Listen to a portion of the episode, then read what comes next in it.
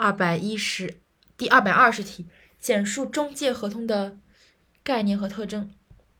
首先，概念：中介合同是指中介人向委托人报告设立订立合同的机会，或者提供订立合同的媒介服务，委托人支付报酬的活动。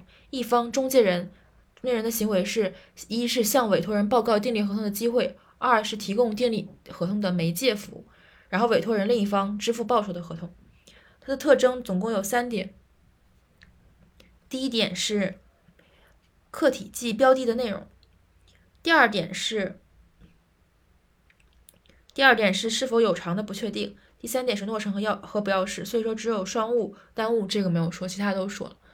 第一，中介合同的内容是为委托人报告订约意订约机会或者提供订约媒介服务，就是把这个概念当中的两个委托人的行为。呃，就是把概念当中两个中介人为委托人执行的行为说一下。第二点是是否有偿的不确定。中介合同中委托人的给付义务具有不确定性，委托人虽负有给付报酬义务，但只有中介人促成合同成立的，才可要求委托人支付报酬。第三点是诺成合同不要式合同，所以单双误没有提。所以一是内容，两点内容为呃为委托人报告订约机会和提供订约媒介服务，然后。它的这个是否有偿是不确定的。